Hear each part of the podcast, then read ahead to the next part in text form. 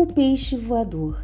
Era uma vez um peixinho que não conseguia nadar e vinha de carona no embalo das ondas do mar. Os outros peixinhos tentavam aconselhar o seu amigo. Nadando mal desse jeito, logo vai estar em perigo.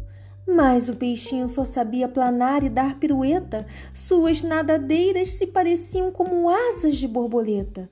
Um dia foi perseguido por um grande predador. Deu um salto e descobriu era um peixe voador.